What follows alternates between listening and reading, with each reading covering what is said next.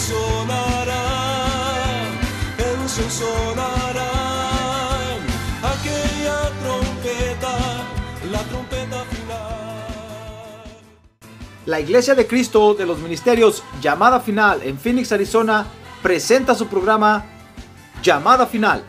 Conscientes de que vivimos los últimos tiempos y que la humanidad necesita escuchar la verdad eterna de Dios, presentamos el siguiente programa con el pastor José Arriaga. Con ustedes, el pastor José Arriaga con el mensaje de la palabra de Dios.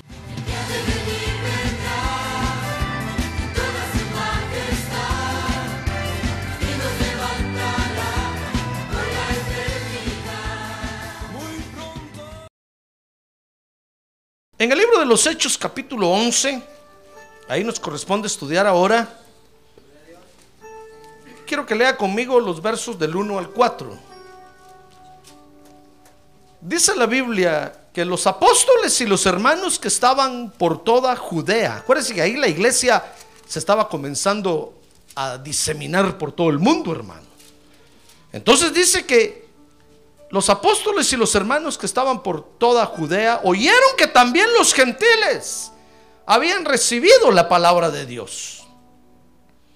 Y cuando Pedro subió a Jerusalén, los que eran de la circuncisión le reprocharon, diciendo, tú entraste en casa de incircuncisos y comiste con ellos. Y entonces Peter, que es Pedro, comenzó a explicarles en orden lo sucedido. Muy bien, quiero que vea, hermano, que ahora nos toca entender a Dios, fíjese, en el hecho de que tenemos que tener una explicación a todo lo que nos sucede. Tenemos que tener una explicación a todo lo que nos sucede, hermano. Usted y yo ya no nos podemos dar el lujo de, de, no explicar lo que nos pasa. No, tenemos que tener una explicación. Por eso usted fue, ve ahí que al apóstol Pedro dice, dice que le preguntaron, dice el, el capítulo 11, verso, verso 4, que entonces Pedro tuvo que dar una explicación ese día de lo que le había sucedido. Porque le empezaron a preguntar qué, qué era lo que andaba haciendo, hermano. Y usted no ve que Pedro dice ahí, y Pedro le dijo, ¿qué les importa a ustedes? Yo hago con mi vida lo que quiera. No, no, no, no. Sino que Pedro dice que tuvo que darles una explicación. No solamente porque los otros también eran autoridades de Dios en la tierra, sino porque fíjese que al nosotros entender esto, hermano, vamos a edificar al cuerpo de Cristo cuando escuchen nuestra explicación. Amén. Sí, hermano, porque todos, todos, todo el cuerpo de Cristo está poniendo los ojos en usted. A ver, que tiene a un lado, lo están mirando, hermano. La iglesia lo está mirando. La iglesia lo está mirando. ¿Usted no cree que lo están mirando? ¿O usted cree que me miran solo a mí? No, a usted también lo están mirando. ¿No cree que lo están mirando? A ver, abra conmigo su Biblia en Hebreos capítulo, capítulo 12, verso 1. A ver, aquí en la pantalla, Hebreos capítulo 12, verso 1. Lee ahí, dice, por tanto, puesto que tenemos en derredor nuestro tan gran nube de testigos. Fíjese que no solo nos están mirando aquí en esta dimensión, sino que usted lee, si usted lee Hebreos capítulo, todo el capítulo 11 de Hebreos, ahí va a encontrar a, a todos los que nos están mirando, hermano, del otro lado de la cortina. Dice que tenemos en derredor nuestro tan gran nube de testigos, porque nos están guachando, aunque usted no lo crea. Entonces tenemos que tener una explicación a lo que, nos, a lo que, a lo que hacemos, a lo que nos sucede, hermano. Porque ahora, fíjese que usted y yo participamos en la edificación del cuerpo de Cristo. Ahora estamos edificando a la iglesia. Si el que está a su lado se cae por culpa suya, usted le va a dar cuentas a Dios, hermano. Entonces usted tiene que tener siempre una explicación de lo que le está sucediendo. No crea usted que que su vida es suya y qué le importa a los demás. No, no, no, no. Usted y yo estamos edificando el cuerpo de Cristo. Entonces, todo lo que nos sucede, tenemos que saber explicarlo. Y tenemos que saber dar una buena explicación. Por causa de la edificación de los demás. Amén. ¿Sabe qué decía el apóstol Pablo? Por ejemplo, el apóstol Pablo decía, miren hermanos, si, si comer carne para otros, eh, yo voy, a, yo voy a, ofender a otros porque como carne, entonces mejor no como carne, decía. Por culpa de los débiles. Porque decía el apóstol Pablo, porque hiriendo la flaca conciencia, a ver usted flaco, dígale que está a un lado, la flaca conciencia de los débiles, estamos hiriendo a Cristo. Por supuesto, el apóstol Pablo ahí en el contexto está hablando de los creyentes que se están desarrollando, hermano. No de aquellos que se quedaron estancados y se quedaron ya enanos. De esos no. A esos hay que darles con un garrote. Para que crezcan. Pero aquellos que están creciendo normalmente y que van desarrollándose por culpa de ellos, por causa de ellos. Mire, si el Señor Jesús sabe cómo le dijo el Señor Jesús al Padre, un día le dijo, Padre, yo me santifico por culpa de estos. San Juan 17, léalo, le dijo, Padre, ¿sabes por qué me santifico y me cuido? Por estos que me diste. El Señor no tenía necesidad de, andar cuidándose ni, hermano, pero por culpa de, de los que lo seguían, él tenía que saber cómo caminar, cómo hablar, etcétera, etcétera. Porque estamos edificando al cuerpo de Cristo, hermano. Entonces usted y yo tenemos que saber cómo caminar. Y si algún día nos pasa algo, tenemos que preparar una buena explicación. Amén. A ver, dígale, no le ha hablado, prepare su explicación, hermano. Entonces tenemos que entender a Dios en esto, en que tenemos que tener una explicación a todo lo que nos sucede. Si usted tiene pesadillas, tiene que tener una explicación a las pesadillas. Si usted tiene eh, cualquier cosa tiene que tener una explicación a todo lo que le pasa, hermano. Porque estamos edificando al cuerpo de Cristo. Amén. Por eso dice, dice, fíjese que dice la, dijo dice el apóstol Pablo que el Señor dijo que nos examinemos al tomar la Santa Cena, porque el que come y bebe sin discernir, dice que será culpable del cuerpo y de la sangre del Señor. Y al hablar del cuerpo está hablando de la iglesia. Entonces tenemos que saber tener una explicación, hermano. Amén. ¿O no amén? Muy bien. Fíjese que una de las cualidades del Señor es que cuando habla lo hace con mucha claridad. El Señor sabe explicar lo que quiere decir, hermano. Por ejemplo, en su ministerio usted vio que siempre utilizó ejemplos, siempre utilizó a la naturaleza que lo rodeaba para, para dar a entenderse. Porque se sabe explicar. Amén. Entonces esa es una de las cualidades de él. Dice Romanos 1.19, por ejemplo, vea conmigo Romanos capítulo 1, verso 19. Dice, porque lo que se conoce acerca de Dios es evidente dentro de ellos. Pues Dios se lo hizo evidente. Mire, está hablando de todos los seres humanos. ¿Sabe por qué es evidente? Porque Dios nos puso una conciencia en el alma, hermano. Y la conciencia le dice a los hombres lo que es bueno y es malo. Entonces nadie, puede decir que no conoce a Dios o que no sabe nada de Dios. Su conciencia se lo dice. Por eso dice Pablo ahí, porque lo que se conoce acerca de Dios es evidente dentro de ellos, pues Dios se lo hizo evidente. Dice el verso 20, porque desde la creación del mundo, sus atributos invisibles, su eterno poder y divinidad se han visto con toda claridad, siendo entendidos por medio de lo creado, de manera que no tienen excusa. Mire, lo que está diciendo el apóstol Pablo ahí es que Dios se ha dado a conocer a través de la creación. Solo tiene que ver usted, por ejemplo, un árbol para ponerse a pensar que esto no es producto de la casualidad, hermano, ni de la madre naturaleza. Pues no que sea madre de nosotros, es madre de los que dicen eso, de los panteístas.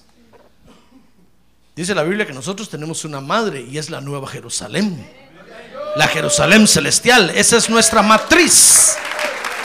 Ah, gloria a Dios. A ver, diga, gloria a Dios. Solo tenemos que ver la creación, hermano, para darnos cuenta que tanta variedad y tanta organización no puede ser producto de la casualidad.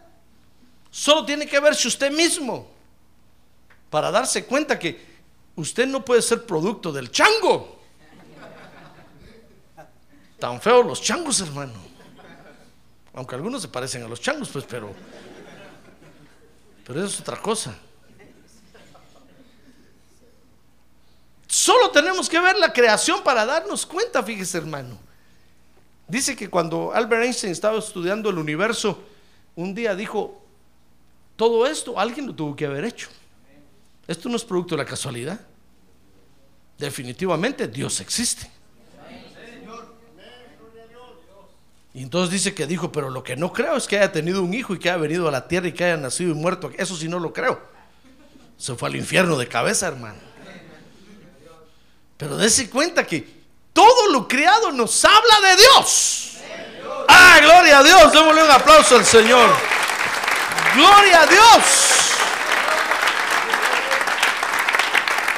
¿Sabe, ¿Sabe qué decía el salmista? Dice el Salmo 19.1.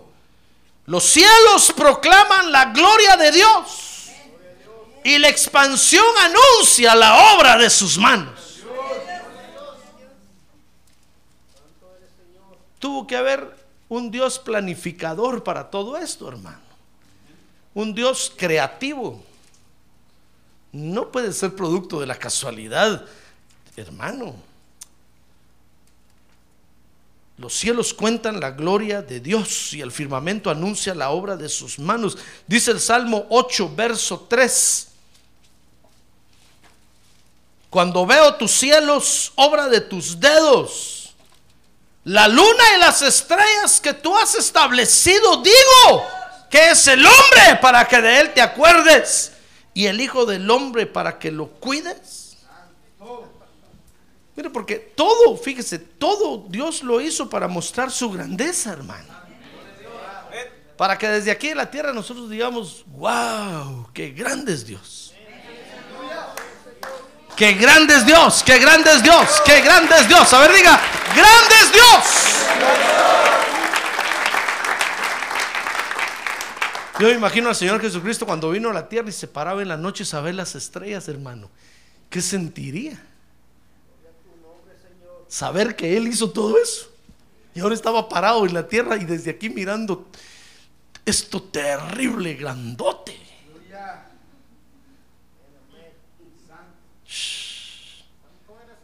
Qué bonito haber sido eso, ¿verdad? Nadie puede negar que Dios existe, hermano. Porque todo, todo habla de la gloria de Dios y porque todo lo hizo para mostrar su grandeza. Y dice Isaías que cuando, que cuando, que cuando Dios envió a su Hijo unigénito a la tierra, Dios habló claramente también de él. Mire, dice Isaías 53.1. Mire conmigo Isaías 53. Dice Isaías ahí, ¿quién ha creído a nuestro, a nuestro mensaje? ¿Y a quién se ha revelado el brazo del Señor? Y si usted sigue leyendo todo el capítulo, va a ver que empieza a hablar de Jesús empieza a hablar de lo que iba a vivir en la tierra, cómo iba a ser despreciado, cómo iba a ir a morir a la cruz, y empieza a hablar de toda la vida de Jesús. Hermano, es que Dios habla claramente, ¿ya se dio cuenta? Dios tiene una explicación a todo lo que sucede. Si usted le pregunta a Dios, ¿y por qué tanto planeta en el universo? Y todo vacío. Ah, Dios tiene una explicación para eso, hermano. Dios le va a decir, uy, es que, es que hay una rebelión en el universo ahorita y tuve que poner todo en cuarentena mientras agarro al rebelde. Ya lo condené, pero el ingrato se me huyó. y lo estoy persiguiendo. Y dice, dice la Biblia, fíjese que lo viene acorralando, lo viene acorralando el universo. Así, mire, lo viene acorralando, lo viene, le viene cerrando todo, le viene cerrando. ¡Ah, gloria a Dios! Le viene cerrando todo, todo, todo, todo. Usted dirá, pastor, ¿y por qué no de un solo hachazo le corta la cabeza? Ah, es que, es que ese enemigo es muy inteligente también, hermano. Pero como Dios es más inteligente, entonces lo viene acorralando. Y dice la Biblia que va a llegar un momento en que el, el- el diablo ya no, tener, ya no va a tener para dónde ir. La maldad ya no va a tener para dónde ir. Y entonces va a caer a la tierra. Y eso va a ser la gran tribulación. Entonces cuando ya esté a punto de caer a la tierra, va a venir el Señor y nos va a sacar de la tierra a nosotros, hermano. ¡Ah, gloria a Dios! ¡Gloria a Dios! Y cuando nos saque de la tierra, entonces la maldad ¡blum! va a caer sobre los moradores de la tierra. Mire cómo, mire cómo Dios, Dios tiene una explicación para todo. ¿Qué le parece? ¿Quiere usted saber por qué, por qué usted está en la tierra? Pregúntele a sus papás. El Señor le va a decir, pregúntale a tu papá y a tu mamá. ¿En qué momento pensaron hacerte? Dios tiene una explicación para todo. Porque Dios habla claramente, hermano. A ver, diga, Dios habla claramente. Y entonces habló claramente de la venida de su Hijo unigénito a la tierra. Y cuando Dios dispuso salvar a través de Jesús, habló claramente. Y fíjese que nos dijo por qué lo iba a hacer. Mire conmigo Hebreos 2.10. Hebreos 2.10. Dice que porque convenía que aquel para quien son todas las cosas y por quien son todas las cosas, dice, llevando muchos hijos a la gloria. Mire, mire por qué dispuso salvar a través de Jesús. Porque quería, quería llevar muchos hijos a la gloria, hermano. Mire, en el cielo, en el cielo, no había lugar para usted y para mí. ¿Qué le parece? Porque Dios hizo a Adán y a Eva para que los hombres moraran en la tierra, hermano. Pero a causa de la rebelión del pecado de Adán y Eva y todo lo que se vino detrás de todo eso, entonces Dios dijo, voy a salvar a los hombres. Y entonces llamó por teléfono al albañil del cielo y le dijo, ¿está el albañil ahí? Comiencen a construir por favor allá porque todos estos ahora van para allá. ¡Ah, gloria a Dios! ¡Gloria a Dios! ¿Y sabe qué pasó en el cielo, hermano? Se les vino una economía horrible. Así como pasó aquí en Phoenix. Mucha construcción, hermano. Y construcciones por todas partes. Todos atrasados construyendo. ¿Acaso no el Señor le dijo a los, a los discípulos, me voy en la casa de mi padre, muchas moradas y voy a preparar lugar para ustedes? Ustedes no tenían que estar allá, pero ahora se van conmigo. Voy a preparar lugar. ¡Ay, gloria a Dios! Y el asunto es tan terrible que el Señor lleva dos mil años preparando el lugar, hermano, hágame el favor. ¿En cuánto tiempo construyen una casa aquí? Una casa regular. Tres meses, tal vez. Imagínense que lleva dos mil años. ¿Qué estará haciendo el Señor allá, hermano? Que ya no regresó. ¿No será que se olvidó? ¿O será que la construcción es mucha? Tuvieron que, fíjese que tuvieron que tuvieron que llegar los planificadores, urbanizadores al cielo, sacar los planos y decir, bueno, hagamos un freeway aquí, banquetas aquí, metamos agua potable aquí, metamos de- y todo, Eh, hermano. Y a Los Ángeles dijeron, pónganse en aquel rincón, ustedes van a vivir en aquel rincón, váyanse para allá, váyanse para allá. Pobre Los Ángeles, todos amontonados, hermano. Porque usted y yo vamos para allá. ¡Ah, gloria a Dios! A ver, diga, gloria a Dios. Por eso el Señor dijo, miren, ten- tengan confianza, yo me voy a adelantar, me voy a ir a preparar lugar para ustedes, para que donde yo esté, ustedes también estén. Lo, único, lo único es que no dijo ahí, me va a llevar dos mil años el asunto. Porque entonces Pedro ha dicho, ahora sí tiro la toalla de verdad. Por eso es que nosotros creemos que el Señor ya pronto viene, hermano. Porque allá lleva dos mil años. ¿Qué caserio iría a ser allá? Lo cierto es que cuando usted y yo lleguemos allá va a estar todo preparado, calles de oro, mar de cristal. ¡Ah, gloria a Dios! Calles de oro, mar de cristal. Como dice el canto, "Oh, Jerusalén, qué bonita eres. Calles de oro, mar de cristal. Por esas calles yo voy a caminar. Calles de oro, mar de cristal. Ay, gloria a Dios, gloria a Dios. Alegres esta noche, hermano. Mire, ya ve que Dios habla claramente. Dios tiene una explicación para todo. Por eso es que quiere que lo entendamos, hermano. Porque así es Él. Y Él quiere que nosotros seamos como Él es. A Él le gusta tener una explicación para todo. Cuando, cuando dispuso salvar a través de Jesús, lo hizo porque quiere llevar muchos hijos a la gloria. Fíjese que lo mismo, lo mismo pasó en el infierno, dice el Salmo. Que tuvo Dios que llamar al, al- al infierno, hermano, y decir, Satanás, sí, por favor, prepara el lugar porque para allá van otros también. Y el pobre Satanás dijo, ya no me caben aquí. Arrincona a todos, le dijo, porque pa- pa- que para allá van un montón también. Pobre el diablo, hermano. Y sí que pobre diablo. Se puso a construir también terriblemente. Porque para allá están llegando un montón. Así como usted y yo vamos para el cielo y no había lugar y ya, ya lo prepararon, para el infierno también. El hombre, dice la Biblia, que el hombre no, no tenía que ir al infierno. No había lugar para él allá. Pero por causa del pecado, el diablo se tuvo que arrinconar. Menos mal que el diablo es de familia acomodada. Se acomoda en cualquier rincón que le den. Dios tiene una explicación para todo, hermano. ¿Nota eso? Fíjese- pues fíjese que de la misma manera el Señor quiere que nosotros hoy entonces tengamos una explicación de todo lo que hacemos. Porque dice la Biblia en 2 de Corintios 3, 2. Mire conmigo ese verso. Dice la Biblia en 2 de Corintios 3, 2.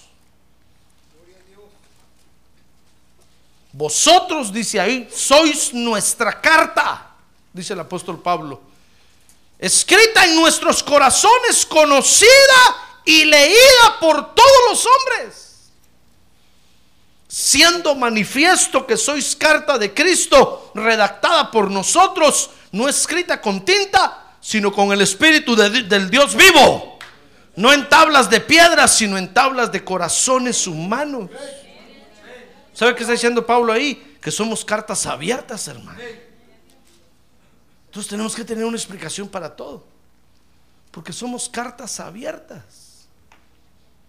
Cualquiera, el que se le dé la gana leerla, la puede mirar y puede leer rápido ahí. Porque somos cartas abiertas. No puede usted decir cerrar su corazón y decir, no, no, mi corazón nadie lo lee. A nadie le importa. No, hermano. Tenemos que tener una explicación para todo. ¿Comprende? Cuando la migra lo agarre, tiene que tener una explicación usted de por qué está aquí. ¿Sí?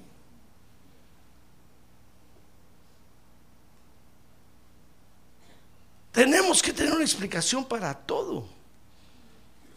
Y dice primera de Pedro 3:15. Mire lo que el apóstol Pedro dice ahí. Primera de Pedro 3:15. Sino santificad a Cristo como Señor en vuestros corazones.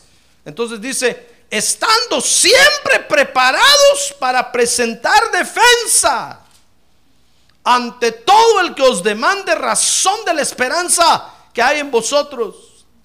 Pero hacedlo con mansedumbre y reverencia, teniendo buena conciencia, para que en aquello en que sois calumniados, sean avergonzados los que difaman vuestra buena conducta en Cristo. Pero tenemos que tener una explicación, hermano. No podemos darnos el lujo de decir, no, yo no tengo por qué explicarle a nadie. Cuando alguien le pregunte, mi hermano, ¿y usted por qué está trabajando ahí? Usted tiene que tener una explicación. Usted tiene que decir, mire hermano, Dios me abrió la puerta ahí. Y viera qué puerta tan hermosa. Mire, está pasando esto, está pasando lo otro, está... Oh, van a decir, wow. El Espíritu Santo lo dirige. Si usted por qué está traba- trabajando ahí, pues porque no había otra cosa usted.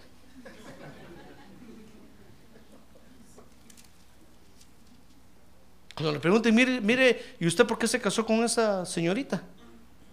O señorita, ¿usted por qué se casó con este joven? Tiene que tener una explicación. No puede decir, no, pues es que eh, yo dije, aunque sea este pelón, me llevo. O me estaba dejando el tren y dije, agarro el último vagón. No, hermano, es- eso no glorifica a Dios. El apóstol Pablo decía, miren hermano, nosotros no, no somos como los que dan golpes al aire. No, nosotros sabemos dónde estamos caminando y para dónde vamos. Sabemos qué es lo que queremos y qué es lo que deseamos alcanzar. ¡Ay, gloria a Dios! Entonces, nota, hermano, tenemos que entender entonces a Dios. Ahora nos toca entender a Dios en el hecho de que tenemos que tener una buena explicación de todo lo que hacemos, de todo lo que nos pasa. Si usted tiene un problema, tiene que tener una explicación de lo que le pasa, hermano. No puede decir, no, es que no sé. ¿Qué le pasó? Pues a saber. De repente vino y me cayó encima.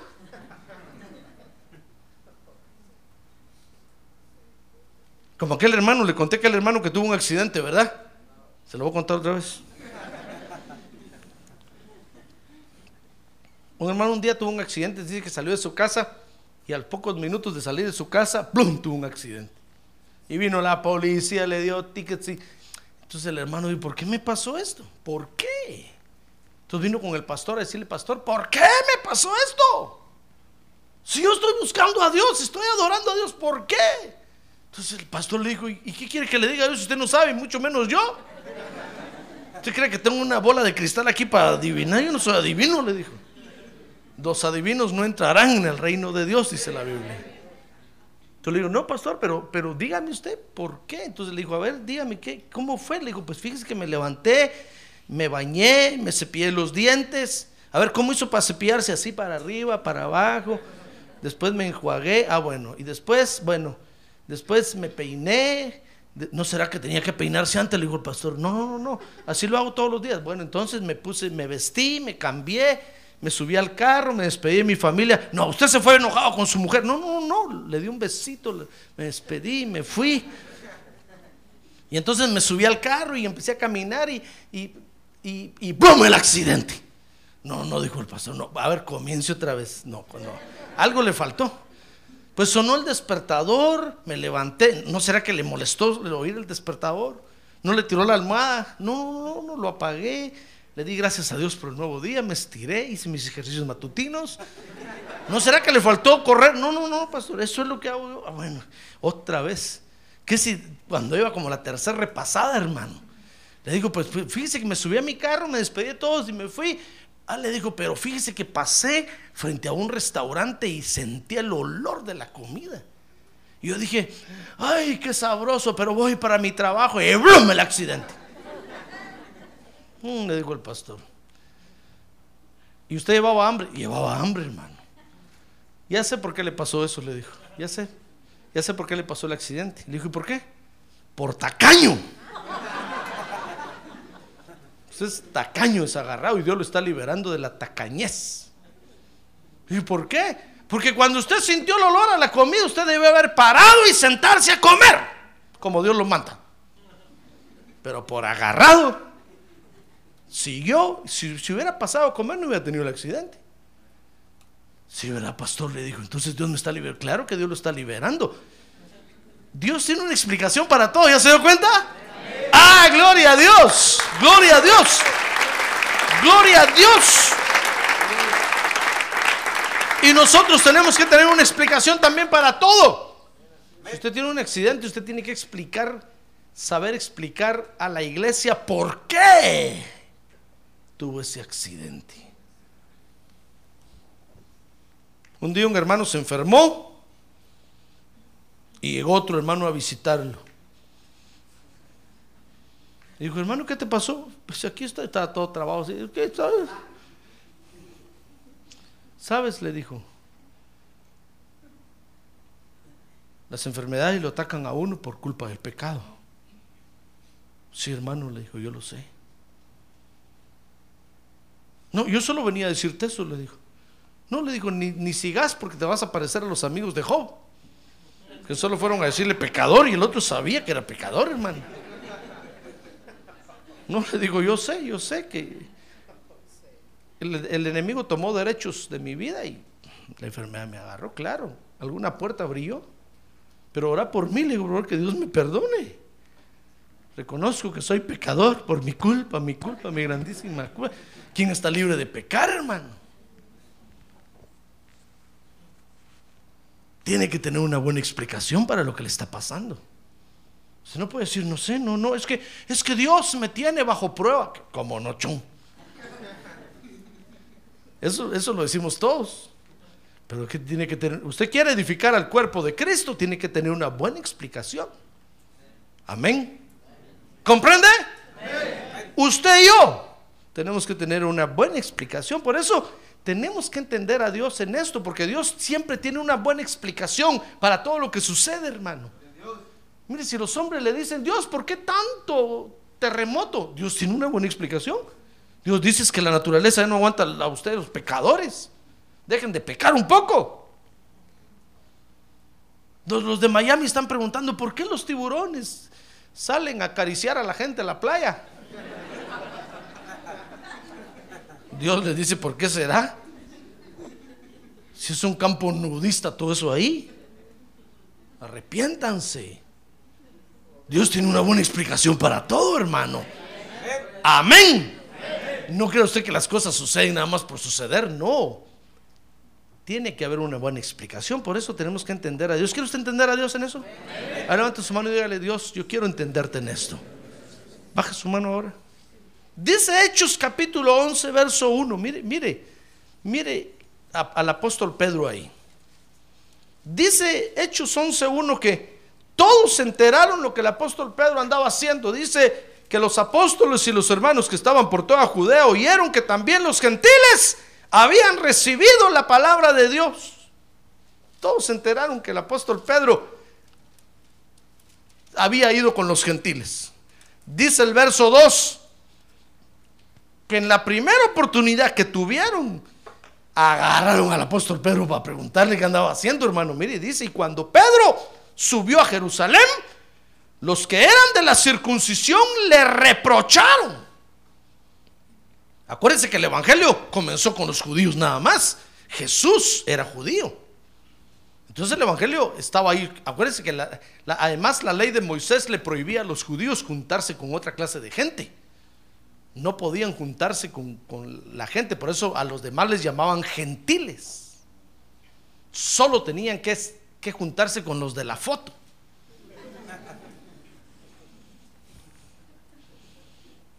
Y entonces dice el verso, el verso, el verso, ¿qué verso estamos leyendo?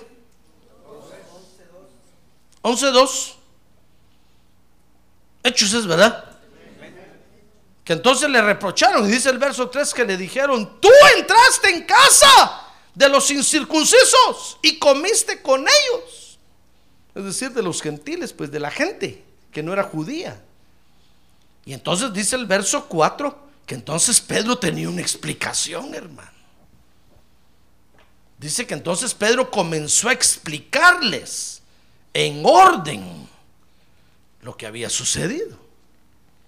¿Ya ve? Es que tenemos que tener una buena explicación para lo que nos pasa, hermano.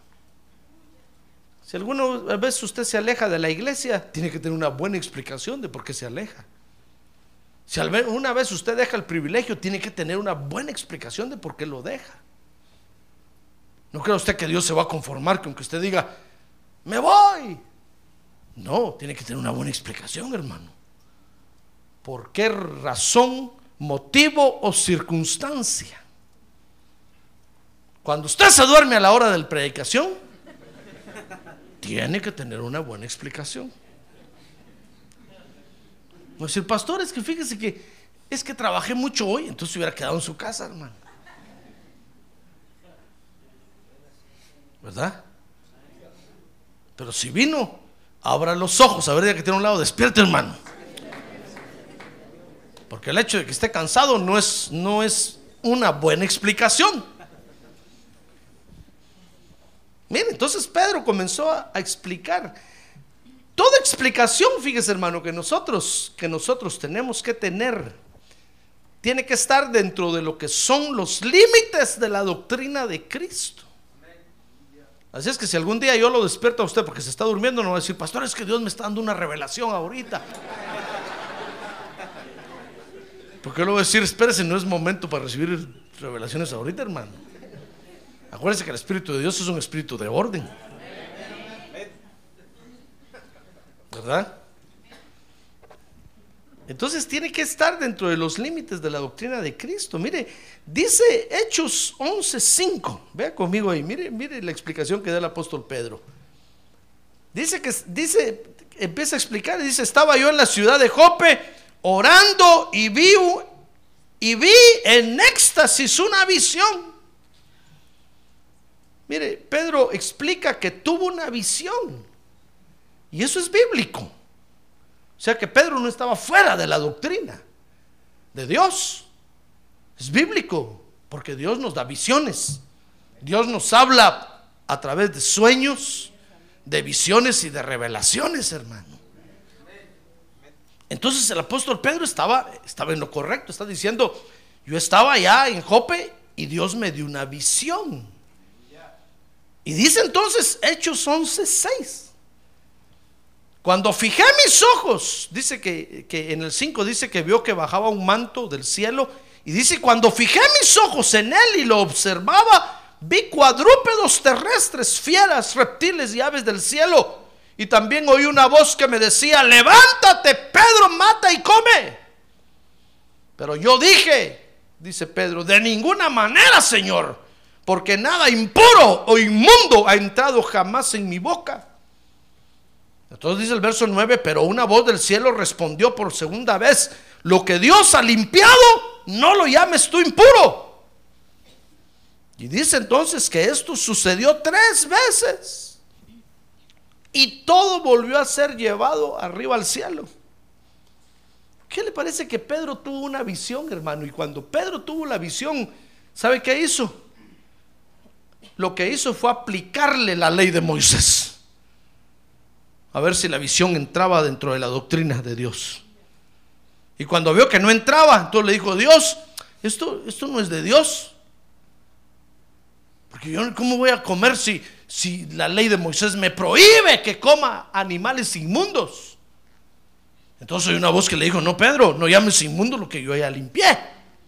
Dice que suce- además sucedió tres veces, hermano. Y dice la ley de Moisés que una cosa, si una cosa sucede dos o más veces, de seguro que es Dios el que está hablando. ¿Ya ve cómo le aplicó la ley de Moisés? Porque así debemos de ser nosotros, hermano. Nosotros tenemos que, que, tener una explicación dentro de los límites de la doctrina de Cristo. Cuando alguien le pregunte a usted, mire usted, ¿por qué canta así? Usted tiene que tener una explicación bíblica de por qué canta así.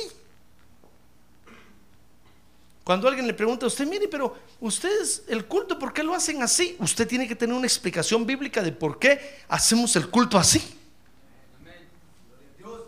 Si no le van a decir, no, esa es pura invención de José Arriaga ahí. Nos pone de pie dos horas. Después los sienta tres horas. Y no los deja dormir.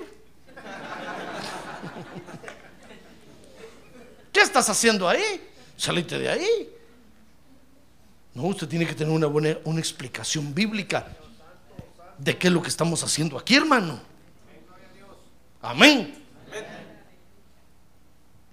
Cuando alguien le pida una explicación, usted tiene que tener una explicación dentro de los límites de la doctrina de Cristo.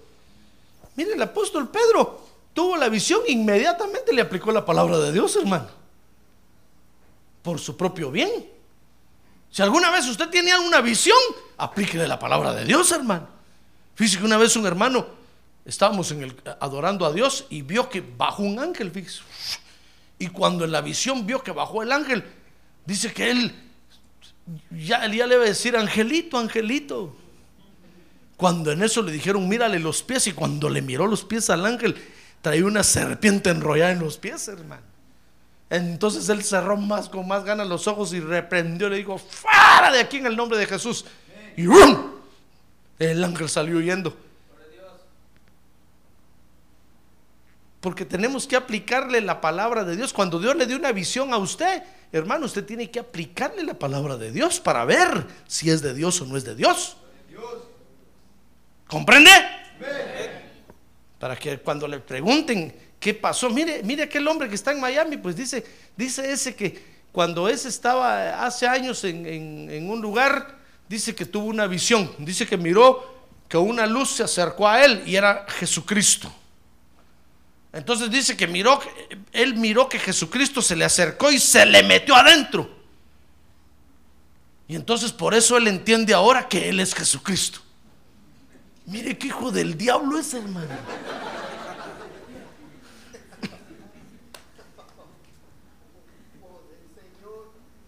Eso se llama reencarnación.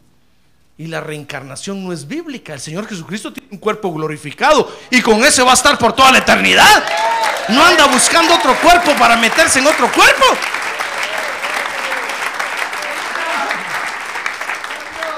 ¿Quién le va a creer esa mentira a ese? Ajá, pero hay gente que no puede dar una explicación bíblica de eso y le cree. Y como todo el que llega ahí prospera materialmente inmediatamente, le creen. Pero no tienen una explicación bíblica. Eso no es bíblico. El Señor Jesucristo no se puede meter dentro de otro cuerpo. Su espíritu sí, pero Él no. Él ya tiene un cuerpo. Tomó un cuerpo humano una vez y no puede tomar otro cuerpo. Porque ya sería reencarnación. ¿Comprende eso? Es como que usted dijera, fíjese, pastor, que vi a mi abuelo y se me acercó y se me metió a mí.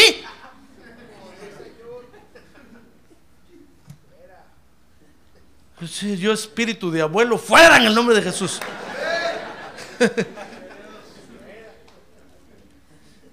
Los demonios sí se pueden meter dentro de los seres humanos porque no tienen cuerpo. Son seres incorpóreos, no tienen cuerpo. Y andan deseando tener cuerpo, entonces se meten dentro de los seres humanos. Pero alguien que vivió en la tierra y tuvo un cuerpo una vez ya no se puede meter en otro cuerpo, hermano. Porque eso se llama reencarnación. De aquellos que dicen que cuando usted muera, si se portó mal, Dios le va a dar otro chance y va a venir a nacer tal vez en una hormiga. Ahora si se portó bien, va a venir a nacer en un toro o en una vaca, dependiendo. Eso se llama reencarnación y eso es demoníaco. Porque dice la Biblia que está establecido a los hombres que mueran una sola vez y después el juicio. ¡Ah, gloria a Dios! ¡Gloria a Dios! Entonces, mire, el apóstol Pedro le aplicó la ley inmediatamente a ese asunto y me dio cuenta que no cabía ese asunto. Y dice que se quedó pensando, ¿qué quiere decir eso? La ley, no, eso no cabe en la ley. Pero como era, fíjese, como era un tiempo de transición, un paso, es- era un tiempo de cambio, pues, cuando estaba, estaba pasando de la dispensación de la ley a la dispensación de la gracia. Entonces Pedro no entendió lo que Dios le dijo en ese momento. Pero entonces dice, dice Hechos 11:11. Mire ahí, acuérdense que Pedro está explicando lo que le pasó, ¿verdad? Dice 11:11. Y he aquí, dice. En aquel momento se aparecieron tres hombres delante de la casa, donde estábamos, los cuales habían sido enviados a mí desde Cesarea. Y el Espíritu me dijo que fuera con ellos, sin dudar. Y estos seis hermanos fueron también conmigo y entramos en la casa de aquel hombre. Miren, entonces Pedro está diciendo, yo, fíjese que Pedro dice que se puso a pensar, ¿qué es eso? Cuando en eso llegaron esos hombres. Entonces Pedro comenzó a entender. Entonces Pedro dijo, entonces estos gentiles ya no son inmundos. Fíjese que los judíos antes, a los gentiles, a la otra gente, pues que no fuera de la tribu de ellos, de la raza de ellos, le llamaban gentiles, gentuza, gente quiere decir eso. Y entonces le llamaban perros. Por eso Hitler se los quería escabechar, hermano. Y entonces cuando Pedro vio que llegaron aquellos gentiles a su casa y los comparó con la visión, entonces dijo, no, Dios me quiere decir. Entonces el Espíritu lo guió. Mire, ya ve qué bonito esto. Fíjese que aunque aparentemente iba en contra de su doctrina, pero el Espíritu Santo lo estaba guiando.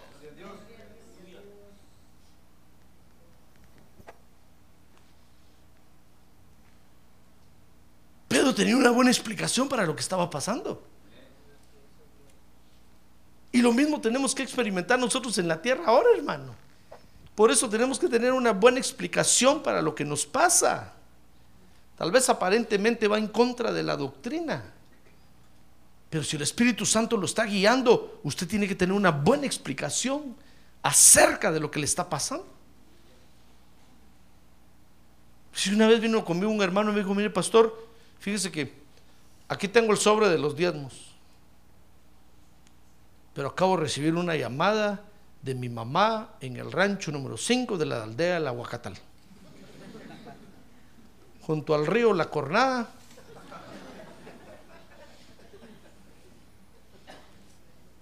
Y dice que necesita dinero. ¿Qué hago? ¿Se lo doy a Dios o se lo mando a mi mamá? qué chulo usted, le dije, usted tiene los problemas y me los trae a mí. Pues sabe, le dije, dele a Dios lo que es de Dios y al César lo que es del César. Mire qué problema es, hermano. Yo le dije, mire hermano, no se haga bolas. Órele a Dios y haga lo que su corazón le diga. No tenga pena.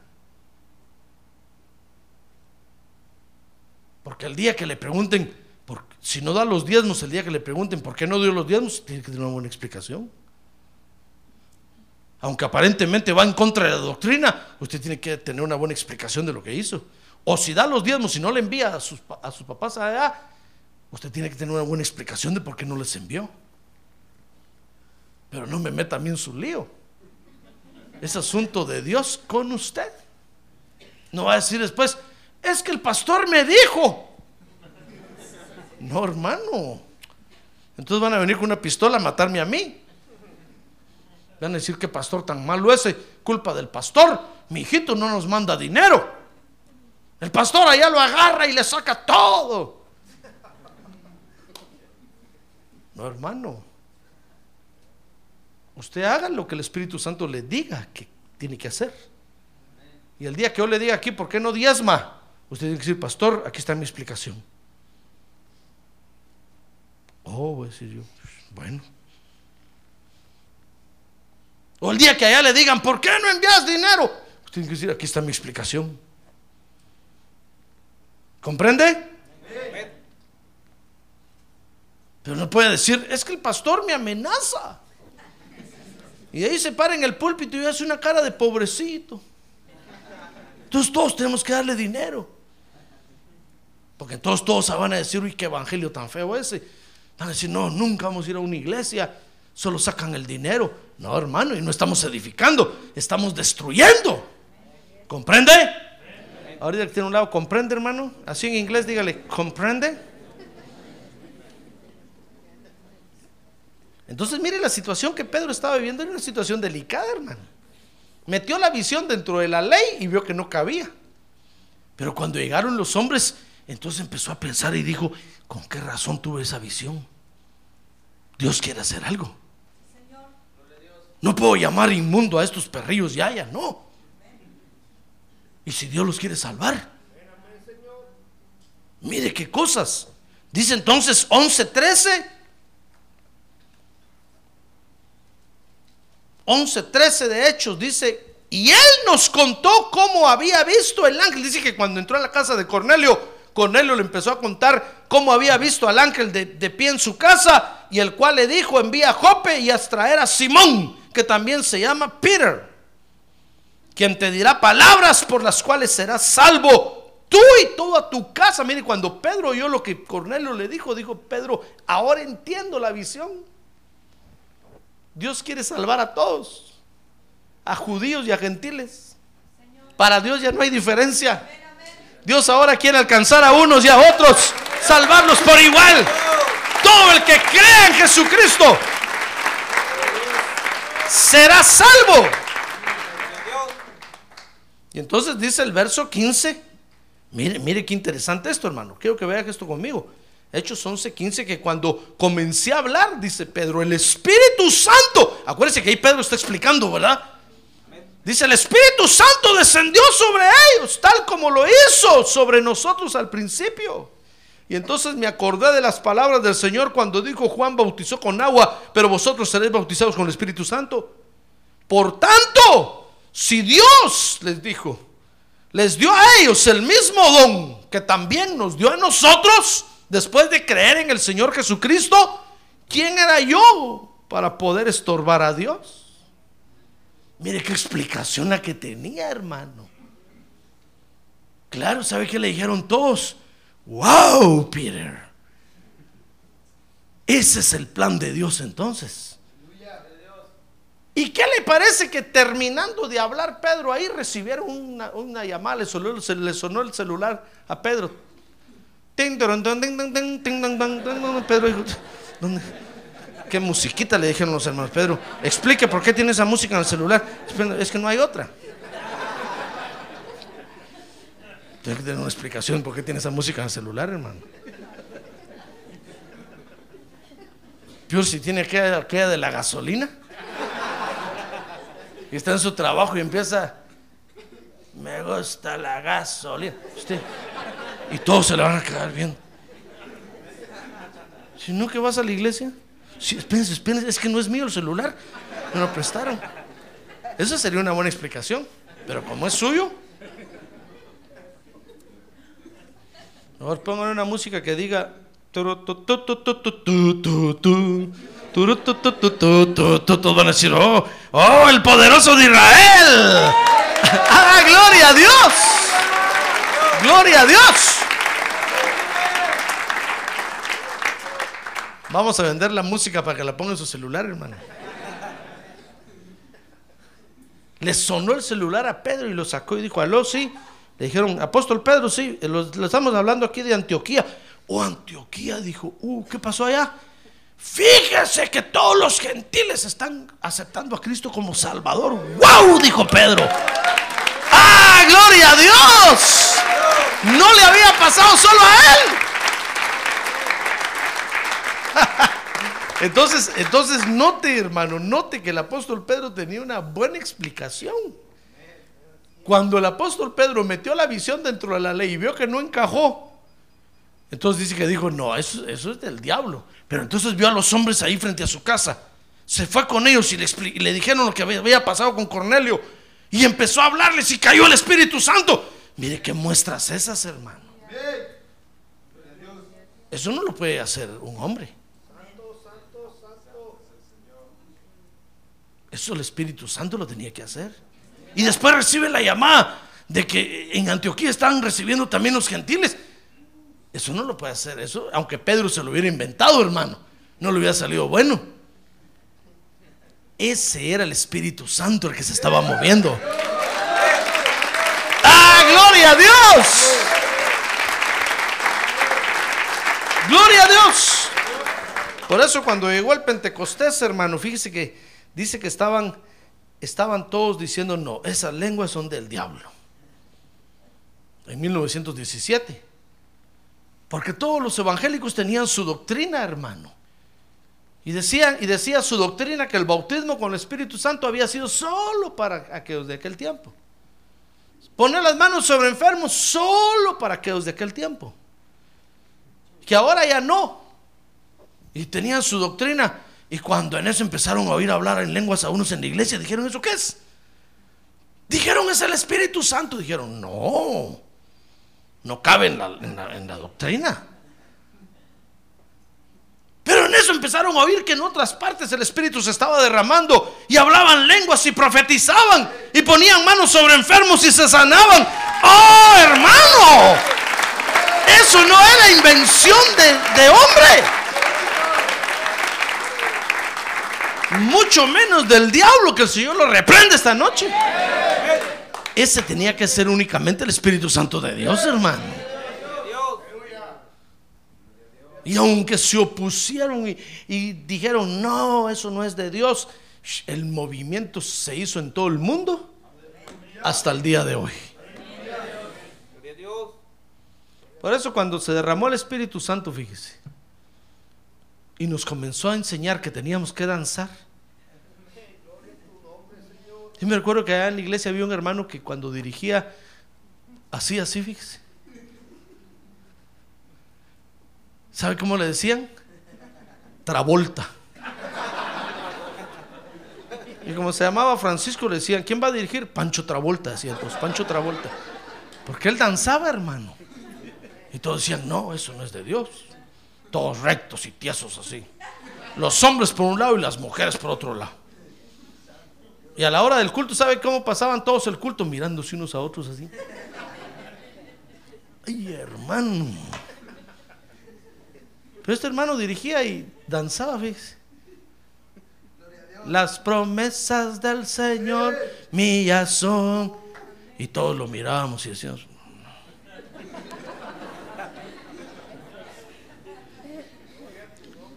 ¿Qué si un día se derramó el Espíritu Santo, hermano?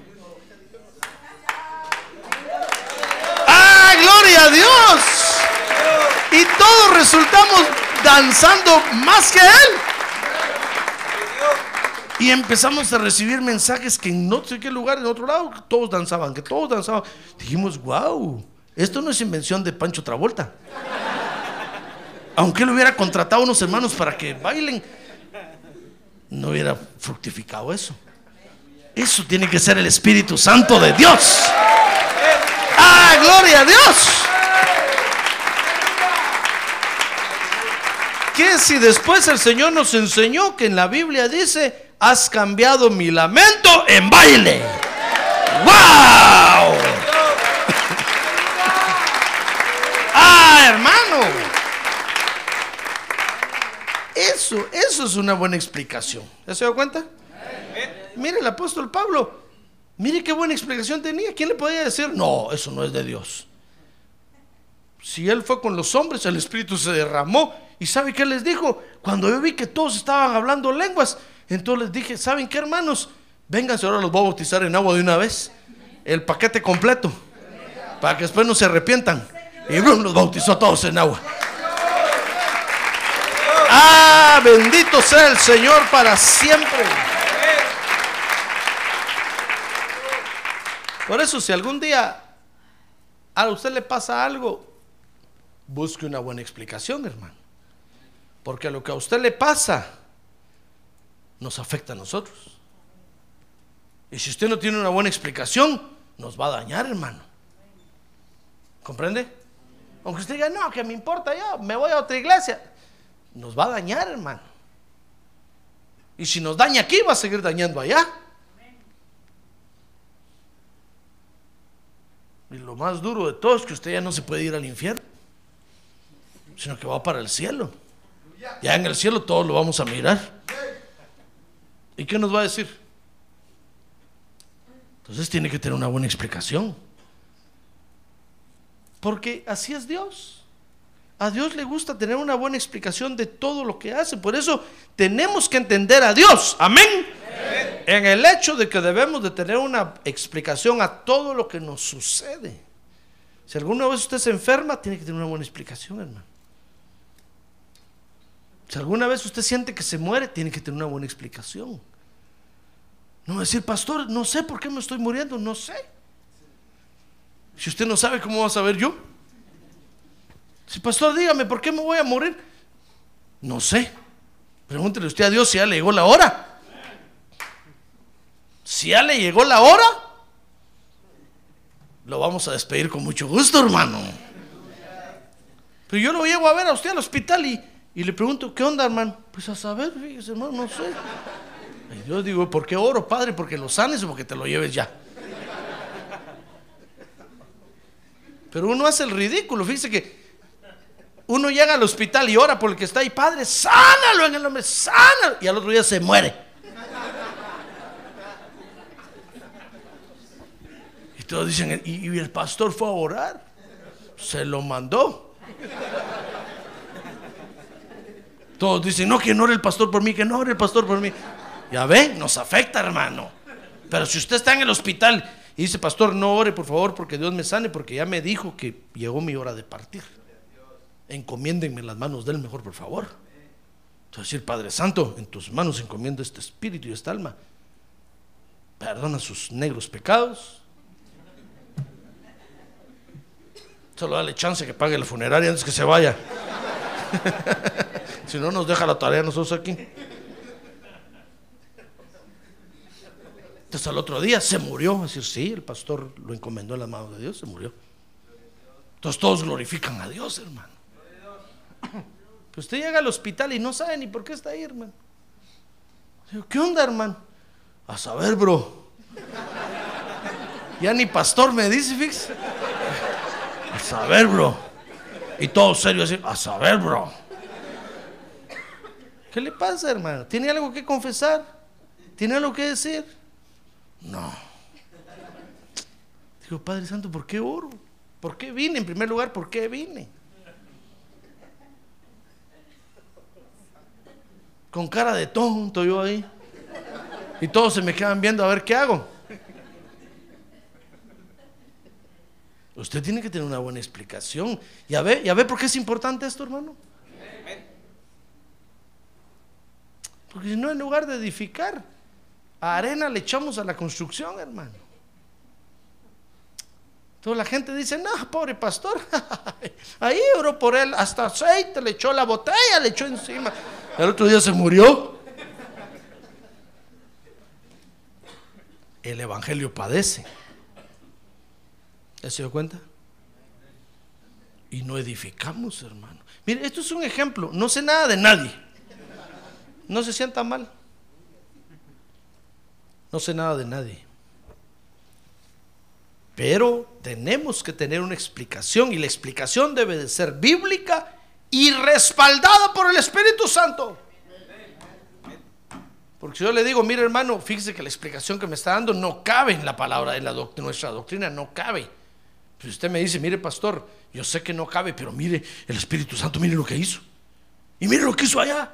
Y mire lo que está haciendo. ¡Wow! Voy a decir yo. No porque sea perro, sino que wow, del susto así. ¡Wow! del susto. o como decía aquel hermano, recorchulis.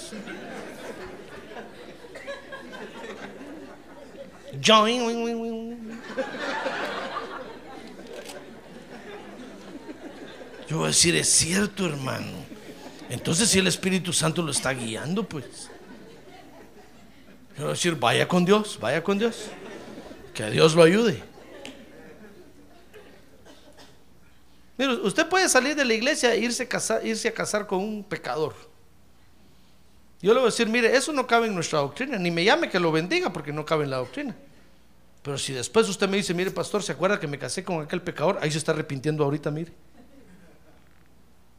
Y atrás está su papá, su mamá, todos sus hermanos. Ahorita vienen a la iglesia y todos a bautizarse. O voy a decir yo, wow, entonces Dios lo guió. Dios la guió porque se casó con un pecador. Aclaro. Pero si usted, si usted se va a casar con un pecador y ya no regresa a la iglesia, hermano. Y después me vienen a contar, ¿se acuerda de la hermana fulana? Allá está en el pajarito. es la administradora del pajarito. Ay, voy a decir yo, Padre Santo, ¿qué hizo esa hermana? En lugar de traerse a todos para Cristo, que eso no era de Dios. Bien se lo dije yo, que no era de Dios. Pero como ella dijo, no, es que Dios me habló y Dios me dijo. Y de administradora del, del nightclub. Hermano. Entonces tenemos que tener, ¿ya se dio cuenta? Porque estamos edificando al cuerpo de Cristo, hermano. Tenemos que tener una buena explicación de lo que nos pasa. Amén. Así es que tenemos que entender a Dios en eso. A ver, cierre sus ojos, cierre sus ojos. Cierre sus ojos, por favor, cierre sus ojos. Si usted, si usted quiere dejar a su mujer, tiene que tener una buena explicación de por qué la va a dejar, hermano. Si quiere dejar al marido, tiene que tener una buena explicación, porque todos van a decir, ¡Oh, la iglesia evangélica se divorciaron! Hermano, tiene que tener una buena explicación. Cuando alguien le diga, hermano, ¿qué onda con usted? Usted tiene que decir, hermano, ¿sabe qué me pasó? Me pasó esto y esto y esto. ¿Comprende? Para todo lo que nos pasa, son ejemplos los que estoy poniendo nada más. Para todo lo que nos pasa tenemos que tener una buena explicación, hermano. El apóstol Pedro dice ahí que cuando le empezaron a reprochar, sacó la explicación, hermano. Y todos dijeron, wow, de veras, Pedro. De veras que Dios te estaba hablando. Y desde entonces todos los gentiles somos salvos por la sangre de Cristo.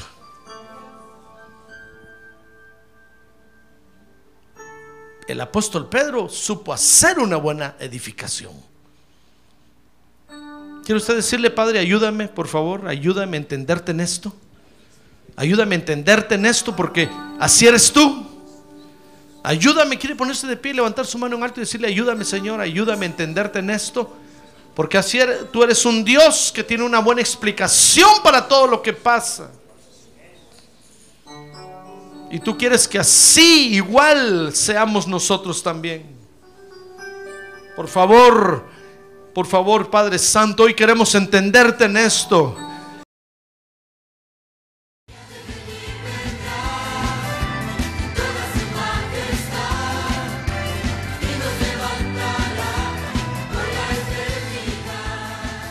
La Iglesia de Cristo de los Ministerios, llamada final en Phoenix, Arizona, cumpliendo con la comisión de Joel 2.1, presentó su programa, Llamada Final. Esperamos que nos vuelva a sintonizar la próxima semana a la misma hora por esta emisora. Los invitamos a nuestras reuniones en el 6023 Norte 71 Drive, esquina con Bethany Home Road. Para mayor información puede llamarnos al 623-934-1259 o visitarnos en la internet al www.llamadafinalphoenix.com.